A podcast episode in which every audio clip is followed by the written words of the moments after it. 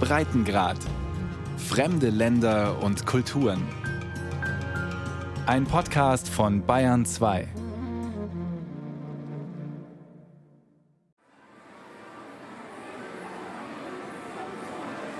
Besuch in Harajuku in Tokio. Das Viertel ist bekannt für seine Kawaii-Kitsch-Kultur. Harajuku ist deshalb besonders beliebt bei jungen Leuten. Schulregeln kennen alle. Eine 13-Jährige erzählt. Sobald die Haare die Schulter berühren, müssen wir sie zusammenbinden. Dabei darf das Gummiband nicht über der Oberkante des Orus festgemacht werden. Unter dem Schulrock muss sie weiße Schlüpfer tragen. Das gilt übrigens nur für Mädchen. Strumpfhosen sind selbst im Winter verboten. Wer sich nicht an die Regeln, im japanischen Kosoku genannt, hält, muss mit einer Strafe rechnen, berichtet ein Junge. Ich hatte mal einen Undercut. Da musste ich mir den Kopf rasieren lassen. Ich hätte gerne blaue Haare. Bisher sind nur schwarze, glatte Haare erlaubt. Wer Locken hat, hilft besser mit dem Glätteisen nach. Ryo Uchida ist Assistenzprofessor an der Universität von Nagoya. Wäre er noch Schüler, müsste er wohl dringend zum Friseur. Seine Haare sind fast schulterlang und wasserstoffblond gefärbt. Diese Schulregeln stammen ja aus den 80er Jahren. Wir Experten dachten, dass sie nur kurze Zeit und nicht so lange gelten würden. Aber sie wurden immer strenger und sind total ungerecht. Dabei kommt es aus Sicht des Erziehungswissenschaftlers nicht von ungefähr, dass es mehr Regeln für Mädchen als für Jungen gibt. Das liegt an der japanischen Kultur. Mädchen und Frauen wollen vor allem gut aussehen und sich von anderen abheben. Und damit genau das nicht passiert, gibt es für sie mehr Regeln als für Jungen, die sich ja eher nicht um ihr Äußeres kümmern. Yuji Maruyama ist im japanischen Bildungsministerium für die Grund- und Mittelschulen zuständig. Ein Mann mit einem runden Gesicht. Während er spricht, schaut er immer wieder auf seine Zettel. Darauf haben ihm seine Mitarbeiter in großer Schrift sämtliche Antworten auf die zuvor eingereichten Fragen geschrieben. Die Antwort auf die Frage nach Sinn und Zweck der Schulregeln erzählt viel über Japan. In der Schule wird ein kollektives Leben geführt und dafür sind gleiche Regeln für alle notwendig. Das Kollektiv und die Gleichheit sind wichtiger als Individualismus. Manche Vorgaben räumt er ein, findet er selbst völlig überholt.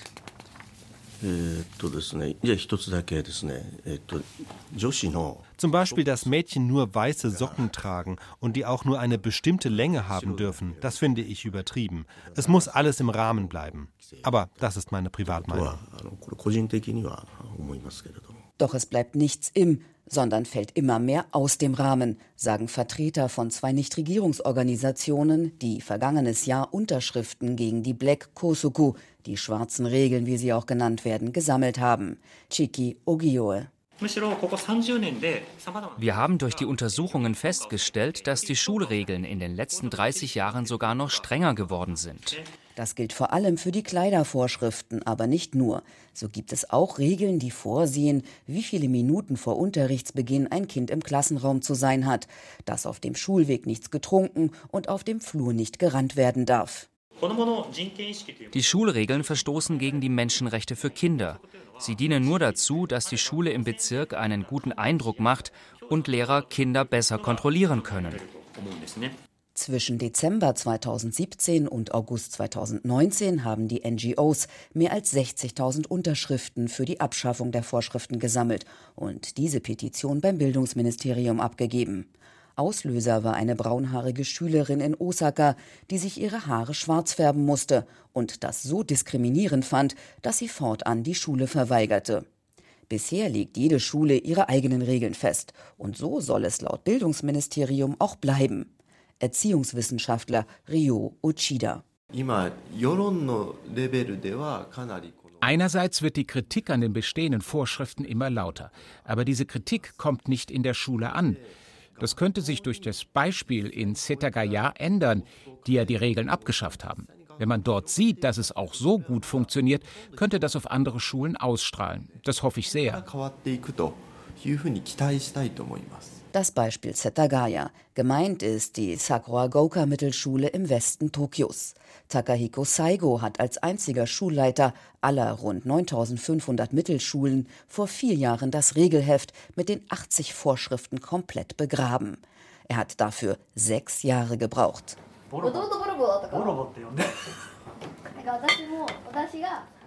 Entspannt hat der Schuldirektor seinen Kopf auf die Hand gestützt, lacht laut mit zwei seiner Schülerinnen. Früher war es hier so, dass die Schule Kinder verwaltete. Und da gab es Kinder, die dagegen Widerstand geleistet haben. Als er kam, habe er eine Schule vorgefunden, in der es alle möglichen Regeln gab. Vorschriften, die nur die Kontrolle der Lehrer verbessern sollen und Schüler stressen. Und damit, so Saigo, völliger Unsinn sind. Es gab damals ein 20-seitiges Regelheft, in dem standen so Dinge wie die Strümpfe müssen weiß sein, Pullover müssen dunkelblau sein und fremde Klassenräume dürfen nicht betreten werden. Als früherer Wissenschaftslehrer denke er vor allem logisch und Vorschriften wie diese seien alles andere als das, sagt Saigo mit leiser, fester Stimme. Im traditionsbewussten Japan, wo am besten alles immer so bleiben soll wie bisher, stieß sein Vorhaben auf ein zweigeteiltes Echo. Ältere Lehrkräfte lehnten es ab, jüngere waren begeistert. Alle, die mit meiner Philosophie nicht zurechtkamen, habe ich gebeten, sich versetzen zu lassen. Wir nehmen jetzt grundsätzlich nur Lehrer, die vorher noch nie woanders gearbeitet haben. Deshalb sind die Pädagogen bei uns auch ziemlich jung. Und die Kinder offenbar deutlich entspannter, wie man an den beiden Mädchen Momoka und Chiharu sehen kann. Die Zwölfjährigen, die fröhlich mit ihrem Direktor plaudern, waren zuvor auf einer der feinsten Privatschulen Tokios und kreuzunglücklich. Wer über den Flur rannte, musste danach eine Art Entschuldigungsbrief abgeben. Wer nicht sauber genug geschrieben hatte, musste alles neu schreiben. Kniestrümpfe waren nicht erlaubt, beziehungsweise mussten immer dreimal gefaltet werden, erzählen sie kichert. Chiharu, die kerzengerade am Tisch sitzt und die in ihren Gesten etwas Vornehmes hat, litt besonders an der Enge ihrer alten Schule. Ich hatte den Eindruck, dass ich vor lauter Lernen gar keine Zeit mehr für mich hatte und auch nicht besser wurde in der Schule. Meine Mutter hat gemerkt, dass ich immer stiller wurde und hat mich gefragt, was los ist. Sie wollte mich wieder lachen sehen und deshalb bin ich hierher gekommen. Takahiko Saigo führt durch seine Schule.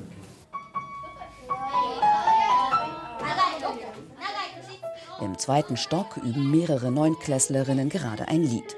Eine Schülerin sitzt am Klavier, eine andere dirigiert. Einige haben einen Notenständer vor sich, andere ein Buch in der Hand. Was auffällt, obwohl Schulkleidung nicht notwendig ist, tragen die meisten Mädchen einen ultrakurzen Rock. Bluse und Blazer. Ich mag dieses Outfit, sagt Yuka. Misaki neben ihr trägt Sportklamotten. Ich mag auch die Uniform, aber weil ich heute Sportunterricht hatte, bin ich gleich im Trainingsanzug gekommen. Direktor Takahiko Saigo lächelt. Er selbst geht im Grunde mit gutem Beispiel voran. Trotz seiner 65 Jahre trägt er zu seiner Anzughose Turnschuhe und eine dunkelblaue Bikerjacke, die völlig verquer geknöpft ist. Sinnbild seiner Person, denn Saigo ist ein Querkopf im japanischen Bildungssystem. So dürfen Schüler zum Beispiel auch im Unterricht schlafen. Wissenschaftlich ist das ja erwiesen. Wenn man müde ist, soll man schlafen. Und so ein Powernap kann dabei helfen, sich danach wieder zu konzentrieren. Und tatsächlich, in einer Klasse hat ein Mädchen den Kopf auf den Tisch gelegt und schläft. Passiert dir das oft? Yes, yes, yes. Dass sie so müde ist, liege an der Juko. Das sind die japanischen Paukschulen, in die die meisten Kinder nach dem regulären Unterricht gehen. Ich bereite mich auf die Eintrittsprüfung für die Oberschule vor. Und da muss ich viel lernen und schlafe wenig. Schlafen im Unterricht, keine Schulglocke, Handys darf man mitbringen. Anders als sonst üblich müssen die Kinder an der Tokyota Mittelschule erst zum Unterrichtsbeginn erscheinen und nicht schon lange vorher. Das kann eben auch mal erst um 9 Uhr morgens sein.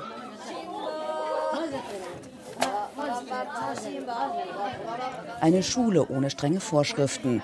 Da ist es dann auch nicht immer so vorbildlich ruhig im Klassenraum. Das müsse man in Kauf nehmen, sagt Lehrer Eiji Matsuo. Er ist auch Jahrgangsleiter und zieht nach vier Jahren ohne Vorschriften eine positive Bilanz. Ich als Kunstlehrer kann das, denke ich, besonders gut beurteilen, denn ich sehe, wie sich die Kinder entfalten. Und genau das passiert. Also ich glaube, es ist die bessere Methode.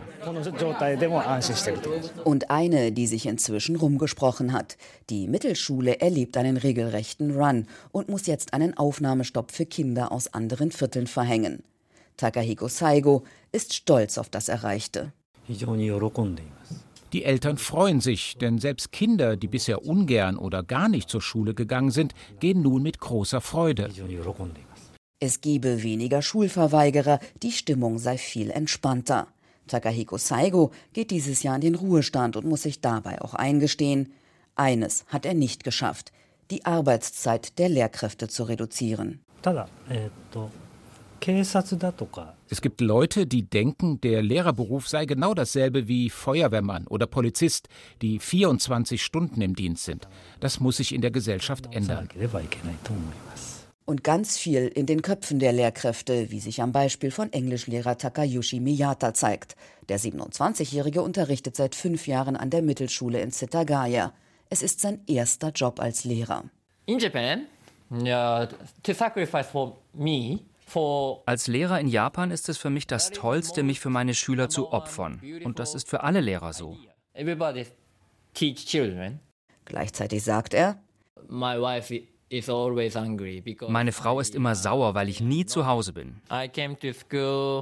Ich komme normalerweise morgens um 8 und gehe abends gegen 21 Uhr wieder nach Hause. Ich arbeite also täglich 13 Stunden. Und auch mindestens einen Tag am Wochenende, denn neben dem Unterricht müssen Lehrkräfte noch jede Menge Arbeitsgruppen betreuen. Und das alles mit einem 40-Stunden-Vertrag und fast unbezahlten Überstunden. Elf Stunden täglich arbeiten Japans Lehrkräfte im Durchschnitt und sind damit Spitzenreiter in der OECD. Das liegt aus Sicht von Schuldirektor Yasushi Shiratori nicht nur am Personalmangel. Ich denke, es gibt einen großen Unterschied zwischen den Lehrkräften in Deutschland und denen in Japan.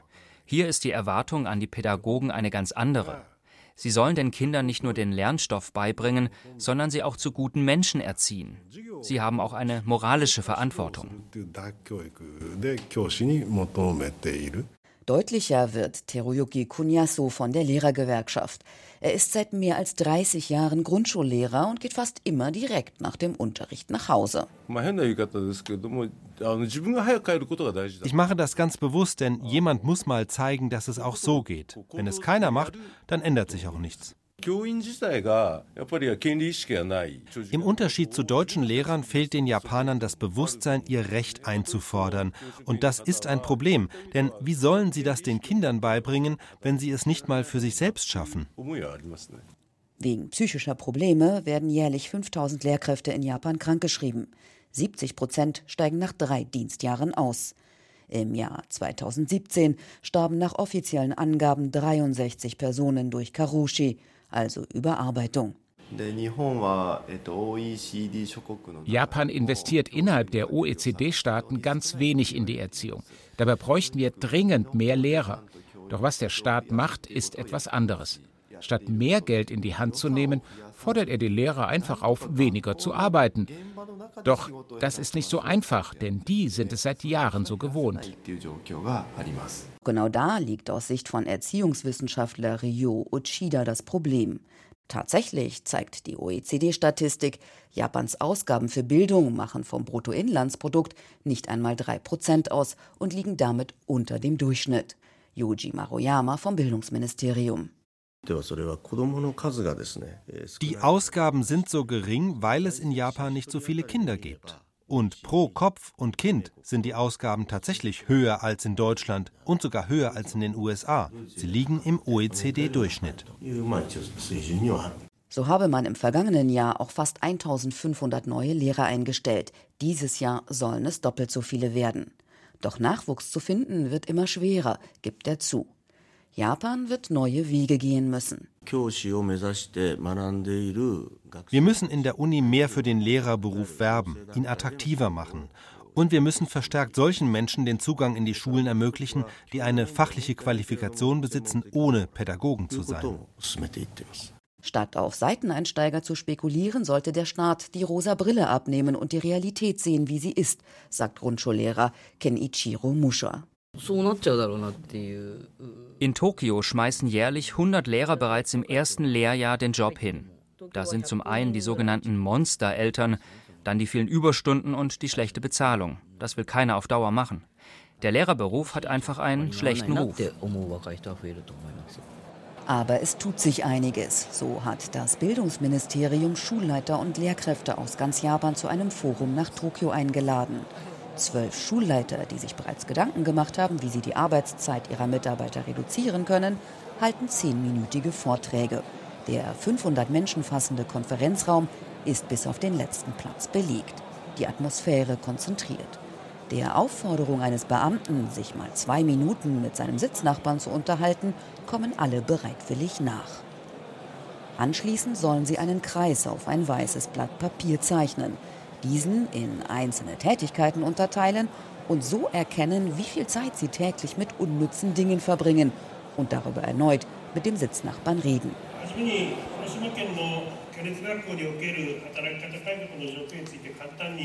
Kurz zuvor hatte Katsunori Furumae seinen Auftritt.